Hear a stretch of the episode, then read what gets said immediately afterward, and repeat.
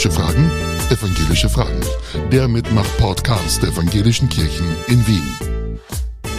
Ja, hallo und herzlich willkommen zu unserer dritten Folge von Evangelische Fragen. Mein Name ist Bernd Kratze und ich bin hier im H3 Podcast Studio. Unser Podcast wird nicht in Wien gehört, denn ich habe eine Nachricht von Ulmi erhalten, dass sie in ihrer Kirche viel zu lachen hat. Sie ist in Innsbruck zu Hause, war früher katholisch und hat da gelernt, dass die Protestanten so ernst wären. Stimmt aber nicht. Dort, wo sie jetzt ist, da lachen sie den ganzen Tag. Und die Predigten sind so entspannt, wie zehn Yogalehrerinnen unter CPD-Einfluss nicht sein können. Also wenn Innsbruck nicht so weit weg wäre, ich würde mir das gerne anschauen. Ich danke euch alle für die Fragen und Rückmeldungen, die ich erhalten habe. Auch heute stehe ich nicht alleine hier. An meiner Seite ist Pfarrerin Helene Lechner. Sie war in den letzten Jahren Pfarrerin in Wien-Liesing, aber da bist du nicht mehr. Liebe Helene, schön, dass du da bist. Und was machst du jetzt? Hallo, ich freue mich auch, dass ich da bin. Ich bin seit 1. September jetzt Rektorin im Predigerseminar und auch fürs Pastoralkolleg zuständig und darf mit meiner Kollegin Birgit Traxler an einem neuen Aus- und Fortbildungszentrum für kirchliche Berufe mitentwickeln. Wunderbar, das passt auch dann gut zu unserer ersten Frage, die ich dir dann später stellen werde. Ja, Helene, schön, dass du da bist. Ich bin gespannt auf deine Antworten. Ich darf dir noch ganz kurz die Spielregeln erklären. Ich habe auch für dich 20 Fragen hier.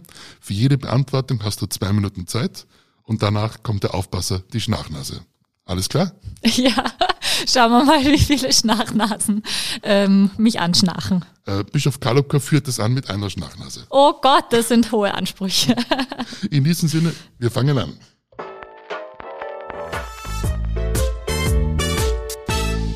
Der Friedrich fragt, was tut die evangelische Kirche gegen den immer akuteren Pfarrermangel? Ich warte schon das vierte Jahr auf eine Nachbesetzung, da der Vorgänger in den verdienten Ruhestand gegangen ist. Ja, lieber Friedrich, wir versuchen schon seit längerem viel Werbung zu machen. Es gibt auch so kleine Videosequenzen auf der Homepage der Evangelischen Kirche AB, wo wir versuchen Einblick zu geben in die Schönheit dieses Berufes. Ähm, wir bemühen uns um gute Kinder- und Jugendarbeit, um sie mit hineinzuholen ins Boot der engagierten Evangelischen. Und wir bemühen uns natürlich auch um guten Religionsunterricht. Ich glaube, dass das die Basis dafür ist, dass Menschen Lust bekommen, Pfarrerinnen und Pfarrer zu werden in unserer Kirche ähm, und zu erkennen, dass Kirche ein schöner Ort ist, um mit dabei zu sein. Der Rest ist Aufgabe des Heiligen Geistes. Der Martin ist katholisch erzogen worden, war Ministrant, war begeistert katholisch, ist aber aus vielen Gründen ausgetreten und fragt, wie läuft mein Eintritt in evangelische Kirche ab und wo kann ich mich erkundigen? Ja, also lieber Martin, wenn du gerne evangelisch werden möchtest, dann ist wahrscheinlich das Beste, du suchst Kontakt zu deiner dir nächstgelegensten Gemeinde oder die, die dich halt interessiert und bemühst dich um ein Gespräch mit der Pfarrerin oder dem Pfarrer dort. Ähm, wenn man in unsere Kirche eintreten will, hat man normalerweise zwei Gespräche ungefähr, wo man sich ausschaut darüber, warum will man gerne evangelisch werden, was ist geschehen in der Vergangenheit, dass man diesen Weg jetzt einschlagen möchte, ähm, was erhofft man sich von einer Mitgliedschaft. Also das sind sozusagen die, die inhaltlichen Dinge, da muss man sich auch nicht fürchten, dass es ein Prüfungsgespräch wäre. Und dann gibt's natürlich auch noch so dokumentarische Dinge. Also man muss seine Austrittsbescheinigung mitbringen und kriegt dann einen neuen Stempel auf den Taufschein. Also am besten du meldest dich einfach bei dem Pfarramt, für das du, für deren Gemeinde du dich interessierst. Genau, das geht kurz und schmerzlos und einfach. Ein Facebook-User schreibt, warum sollte ich mein Kind evangelisch und nicht katholisch taufen lassen? Ja, also Gott sei Dank sollen wir nichts in unserem Land, sondern wir dürfen der Religionsgemeinschaft angehören, wo wir uns zu Hause fühlen oder die uns anspricht. Als evangelische Kirchen verbindet uns mit der römisch-katholischen Kirche natürlich sehr viel. Wir teilen dieselbe Kirchengeschichte, haben dieselbe heilige Schrift und trotzdem haben wir uns auch ein bisschen auseinanderentwickelt, gibt es auch Unterschiede. Und da würde ich sagen, was den einen anspricht, spricht den anderen vielleicht eben nicht an. Da muss man einfach auch selber schauen, ähm, wo kann ich gut andocken. Ich als bewusste Evangelische schätze an meiner Kirche, dass die Freiheit des Glaubens und Denkens großgeschrieben wird, dass Diskussion Platz hat, dass Frauen und Männern rechtlich alle Ämter in unserer Kirche gleichermaßen offen stehen und natürlich die reformatorische Botschaft, die wir verkündigen in Wort und Tat. David, Katholisch getauft, seit vielen Jahren ohne Bekenntnis, fühlt den Wunsch, wieder Teil einer christlichen Gemeinschaft zu werden. Er wälzt im Moment theologische Schriften und hat auch schon den Gottesdienst seiner eventuell zukünftigen Gemeinde besucht. Und er fragt, kann ich aus Ihrer Sicht guten Gewissens Mitglied einer Gemeinde nach AB werden und gleichzeitig Teile des Bekenntnisses kritisieren? Also, lieber David, ich glaube, dass Glauben ein Prozess ist und einer, der immer wieder im Wandel begriffen ist, für einen persönlich, äh, befindet sich in einer, in einer Entwicklung. Und ich glaube, je nachdem, wo wir gerade im Leben stehen oder was wir auch schon so an Leben in Gepäck haben, kann sich das, was wir so als Glaubensgewissheit in uns tragen, auch verändern ähm, wenn Sie für sich zu, den Schluss, zu dem Schluss kommen, dass für Sie der Zeitpunkt da ist, jetzt sich einer Gemeinschaft, einer evangelischen auch offiziell anzuschließen als Mitglied, glaube ich, dass wenn das für Sie jetzt gerade stimmt, dass das dann auch stimmt und gut ist. Das heißt nicht, dass alle Fragen dann abgeschlossen sein müssen, die Sie haben oder auch vielleicht ähm, manche Kritik. Ähm, entscheidend, glaube ich, ist, dass man im Austausch bleibt, fragt, was bewegt dich, das eben schon so zu sehen, und ähm, sich da miteinander im Glauben und im Bekennen weiterentwickelt. Und gewisse Sachen zu hinterfragen ist ja gut evangelisch. Genau. So, es war nicht Benjamin Blümchen, nein, es war Carla Kolumna, die fragt, warum heißt es Gottesdienst und nicht Messe? Ja, das ist tatsächlich was, was in unserem evangelischen Dasein in Österreich uns immer wieder passiert, dass manchmal auch unsere eigenen Leute sagen Messe. Eigentlich ähm, ist Messe oder ja, normalerweise in einer Messe wird Eucharistie nach katholischem Verständnis gefeiert. Und im Abendmahl, in der Abendmahlsfrage unterscheiden wir uns ja auch als christliche Kirchen. Deswegen ist der Begriff Messe in unserem Sprachgebrauch eigentlich der katholischen Kirche vorbehalten. Wir sagen Gottesdienst. Das Schöne am Begriff Gottesdienst ist, dass er offen hält, wer hier wem dient. Also dient Gott uns, dienen wir Gott in diesem Geschehen. Jedenfalls ist da Raum und Platz dafür, dass was passiert, was wir nicht ganz alleine in der Hand haben.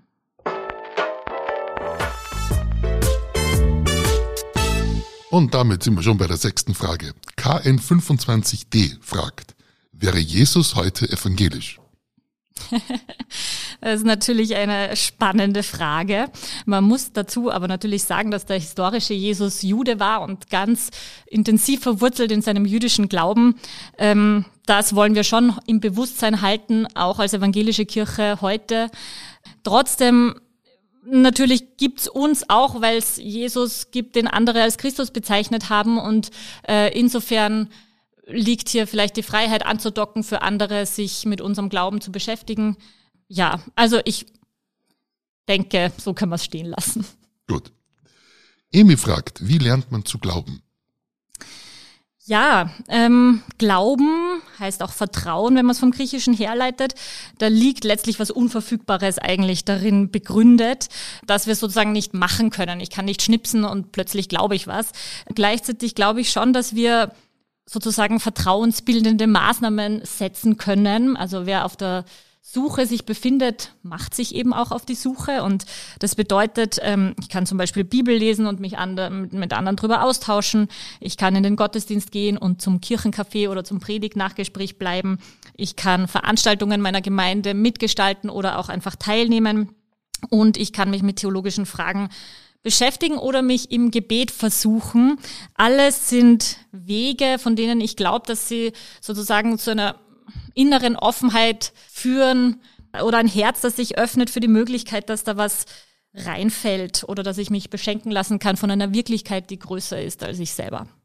Und Emi, ich kann auch sagen, manchmal ist mein Glaube mehr und manchmal ist auch mein Glaube etwas weniger. Auch das ist nicht immer gleich. Die Maria fragt, wie ist das mit der Vergebung der Erlösung und der Gnade Gottes bei den Evangelischen? Ja, liebe Maria, also die Botschaft, die der Luther zu seiner Zeit beim Paulus wiederentdeckt hat, die lautet, dass Vertrauen auf Gott und auf Gottes große Liebe und Barmherzigkeit reicht. Und dass uns Gott in Jesus Christus gezeigt hat, dass seine Menschenfreundlichkeit und seine Gnade größer sind als Schuld und Tod und das, was wir als das Böse auch vielleicht in der Welt identifizieren.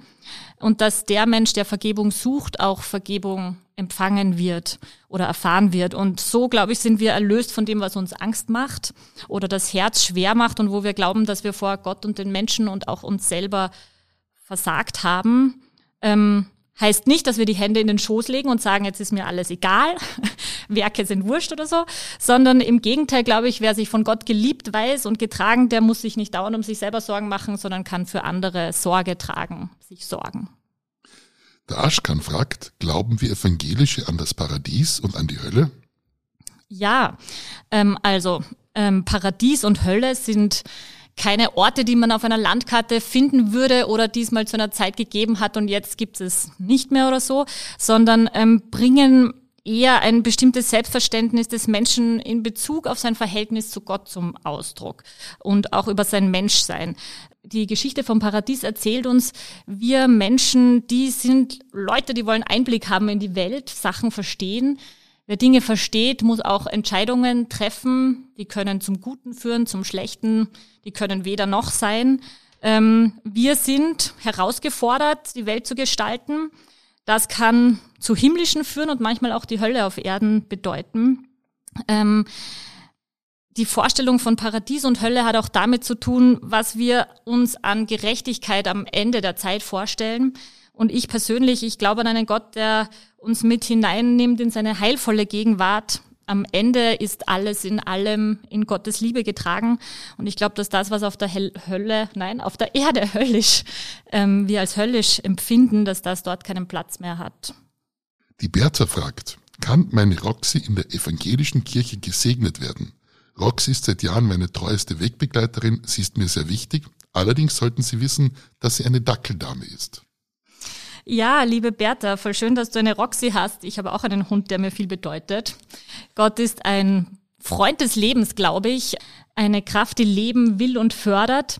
Wenn wir in der evangelischen Kirche segnen, dann segnen wir immer Menschen, die können ja dann auch sozusagen ja, das Verändernde, was Segen bewirken kann, auch fühlen. Deswegen sind wir da bei Gegenständen und Tieren zurückhaltender. Aber es gibt auch in unserer Kirche Gottesdienste, die für Menschen mit ihren Tieren offen sind, wo man um den Segen Gottes bitten kann, auch um einen Segen für, vielleicht für deine Beziehung mit deinem Dackelhund, dass die gut weitergehen möge.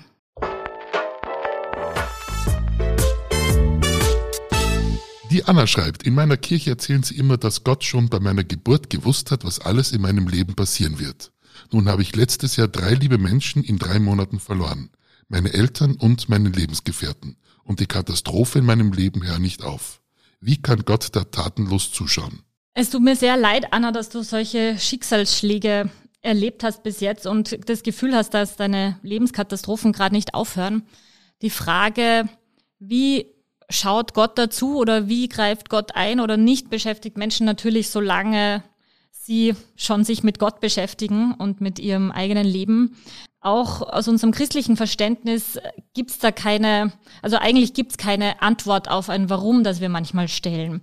Das heißt aber nicht, dass wir da im luftleeren Raum dann herumschweben sozusagen, sondern dass wir uns ans Vertrauen oder an, den, an die Gewissheit klammern, dass Gott mit uns ist, auch dann, wenn es gerade unglaublich schwierig ist für uns im Leben. Fürs persönliche Leben, glaube ich, kann man auch deshalb keine allgemeingültigen Antworten finden. Aber ich kann nur dazu aufrufen, dass man sich an wen wendet, mit dem man sich darüber austauschen kann. Unsere Seelsorgerinnen und Seelsorger, die stehen zur Verfügung, um solche Fragen mit persönlichen Antwortmöglichkeiten dann zu klären. In jeder Gemeinde gibt es Seelsorger und Seelsorgerinnen. Bitte einfach an sie wenden. Der Max fragt, ich habe schon so oft angefangen, die Bibel zu lesen, aber mehr als 30 bis 40 Seiten habe ich noch nie geschafft. Kann man die nicht etwas einfacher neu schreiben? Also die Bibel als Ganzes zu lesen, zu versuchen, ist natürlich grundsätzlich eine tolle Sache. Von vorn bis hinten habe ich das auch einmal in meinem Leben geschafft, am Anfang meines Studiums, da war es meine Aufgabe. Ähm, und habe da auch gemerkt, man soll sich natürlich nicht zu viel auf einmal vornehmen, vor allem weil die Bibel ja aus ganz verschiedenen Sorten von Texten besteht und man die ja nicht, du liest ja auch nicht einen Gedichtband in einer Stunde einfach durch, sondern möchtest vielleicht auch drüber nachdenken, ähm, was steht da. Ähm, deswegen gibt's Bibellesepläne, die einen auch wirklich durch die ganze Bibel tragen, wenn man das will. Ich glaube, die dauern halt dann ein oder zwei Jahre circa. Und wenn du möchtest, dann kannst du auch mal schauen, es ist gerade eine neue Übersetzung komplett rausgekommen, nämlich die Basisbibel. Die hat den Anspruch, dass sie möglichst leicht verständlich ist und trotzdem nahe an dem, was wir im hebräischen und griechischen Original haben. Also kauf sie dir, schau rein und lies. Lieber Max, es gibt auch von der Basisbibel so einen ganz kleinen Auszug mit den wichtigsten Passagen drinnen. Ich hätte noch eine da, melde dich nochmal bei mir, ich schicke sie dir gerne zu. Drei vermutlich junge Christinnen haben mir folgende Fragen geschrieben. Wie schaut es mit der Selbstbefriedigung aus? Darf ich das? Darf ich Sex vor der Ehe haben? Also, ich glaube an einen Gott, der will, dass wir Lebensfreude haben. Dazu gehört in meinem Verständnis auch ein gesundes Verhältnis zur eigenen Sexualität. Und dazu wiederum gehört, dass man erst merkt oder kennenlernt oder schaut, wie ist diese Sexualität überhaupt gestrickt? Wer bin ich da denn eigentlich? Ich glaube, dass zum Beispiel Sex vor der Ehe in meinem Gottesverhältnis jetzt nichts ändert. Da gibt's natürlich unterschiedliche Ansichten. Das ist meine Überzeugung.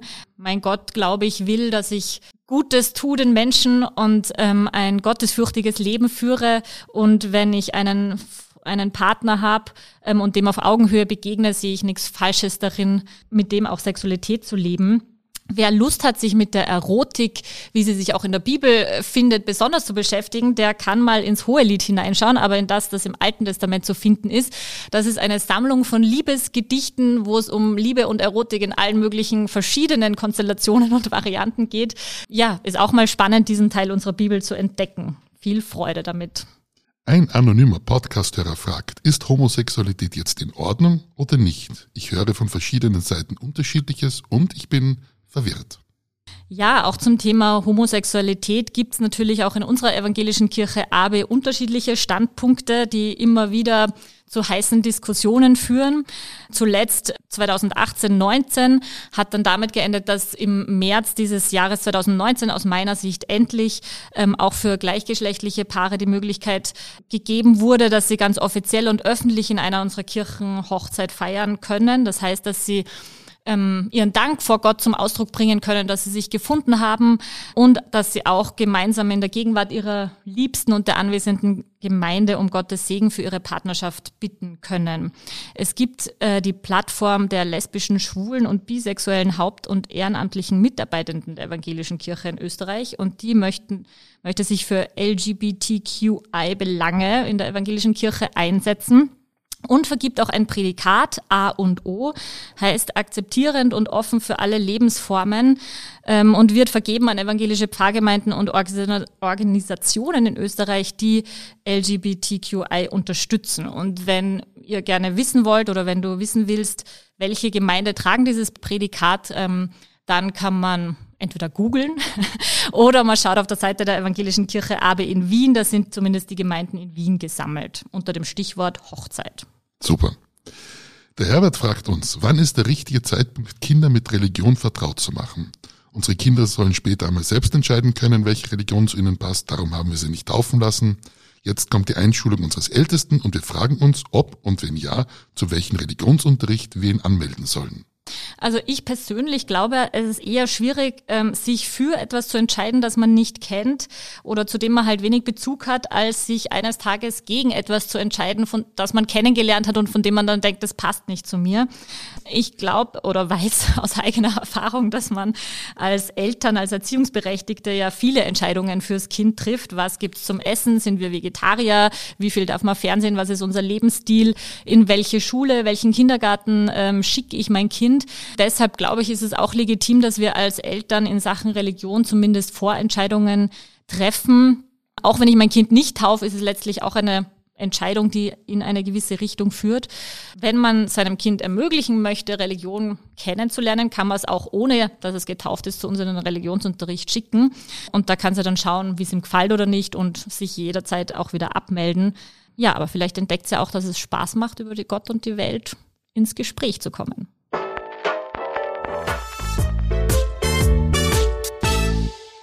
Und damit sind wir schon bei Frage Nummer 16. Die Moni fragt, ob Jesus Fehler gemacht hat oder etwas bereut hat.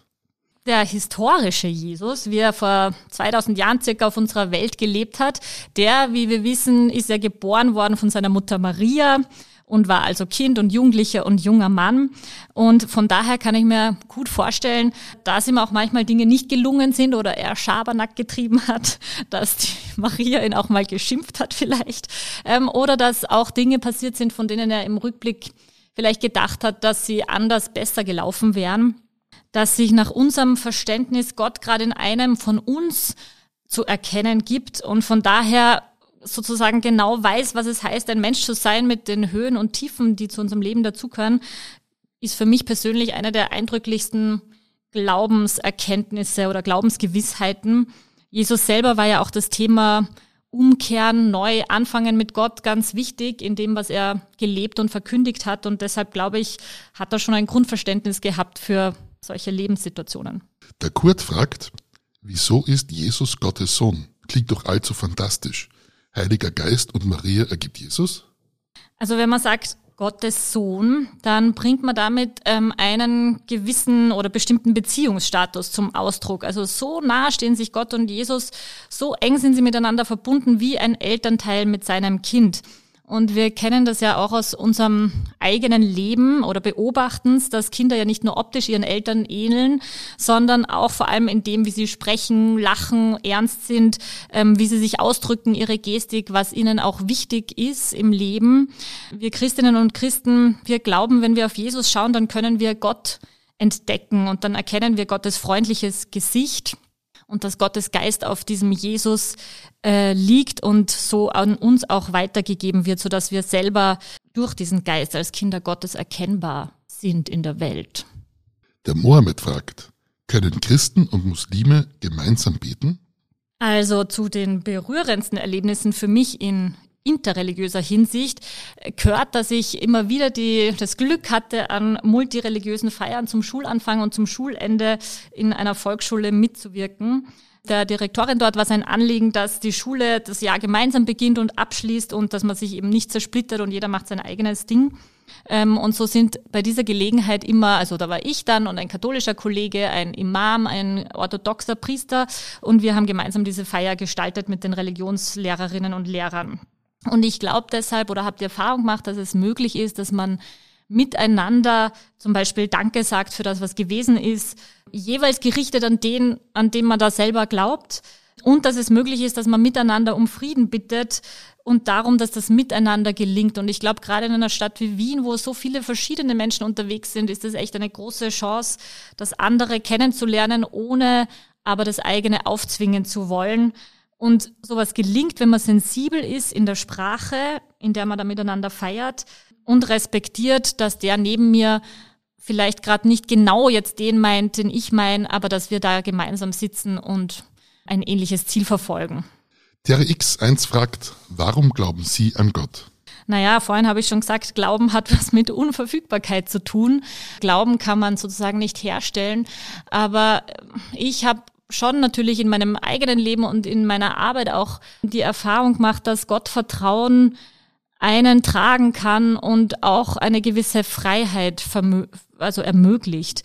Ich glaube, Menschen, die im Vertrauen leben, weiß nicht, vielleicht, also ich zumindest, ich glaube, dann kann man Sachen wagen und traut sich vielleicht auch Dinge zu, vor denen man sich sonst vielleicht fürchten würde oder wahrscheinlich auch gerade an den Grenzen des Lebens, Geburt und Tod und Schönheit im größtmöglichen Sinn und Schwierigkeit, sehe ich dann mich selber eingebettet in diesem Größeren, das mich halt trägt und ich muss es nicht selber machen. Und ein Vertrauen kann auch immer wachsen und man kann es auch immer wieder neu erlernen. Genau. Die letzte Frage. So schnell sind wir. Felix fragt, wie oft beten Sie als Pfarrerin am Tag? ja, wie oft bete ich am Tag? Ich glaube, das kann man wahrscheinlich jetzt nicht in irgendeine, also kann jetzt nicht sagen, immer jeden Tag 17 Mal. ähm, es gibt natürlich auch unterschiedliche Formen von Gebet. Manchmal ähm, sind es sozusagen Gebete mit Worten, auch in Zusammenhängen ähm, wie Gottesdienst oder Andacht oder ja mit anderen Menschen. Manchmal ist ein Gebet vielleicht auch nur so was wie ein in den Himmel geschicktes Gefühl zur Situation, in der ich gerade bin. Also es ist wahrscheinlich unterschiedlich, wahrscheinlich, vielleicht manchmal einmal, vielleicht manchmal zehnmal, weiß nicht. Vielleicht verstreicht auch mal ein Tag ohne formuliertes Gebet und gleichzeitig aber in einer frommen Gestimmtheit. die einfach so ist, wie sie ist. Ja, so schnell vergehen 20 Fragen. Liebe Helene, du hast es geschafft in Rekordzeit. Aber es waren einige spannende Fragen drunter, oder? Ähm, ja, ja, sehr spannend für mich, auch nochmal so pointiert hoffentlich auf den Punkt zu bringen. Ich danke dir auf alle Fälle für deinen Besuch und ich hoffe, wir hören dich bald wieder. Hoffe ich auch. Euch, liebe Hörerinnen und Hörer, danke ich fürs Zuhören und ich darf euch bitten, empfehlt uns weiter. Auch freuen wir uns über eine positive Bewertung. Auf alle Fälle schickt mir weitere Fragen und Ideen. Was interessiert euch an der evangelischen Kirche? Im nächsten Podcast geht es über das Leben und das Sterben, über Beerdigung und Friedhöfe. Wie gehst du mit diesem Thema um? Was würdest du dazu gerne wissen? Schreib es uns. Für die Podcast-Folgen 5 und 6 brauche ich auch eure Hilfe. Einerseits, was würdet ihr gerne über Advent und Weihnachten wissen? Und dann möchte ich noch unbedingt erfahren, was sind eure Lieblings-Advent- und Weihnachtslieder im Gesangsbuch? Und zum Abschluss, liebe Helene, darf ich dich um ein Segenswort bitten. Sehr gerne. Gott segne uns im Hören und Tun. Gott helfe uns zu vertrauen. Gott gebe uns Weisheit, miteinander zu sein auf dieser Erde und gebe uns Frieden. Amen.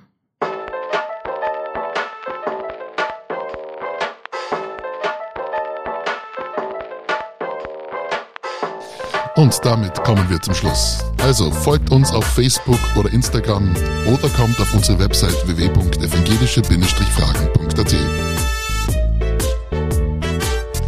Lasst mich wissen, was euch interessiert. Ich freue mich über eure Nachrichten.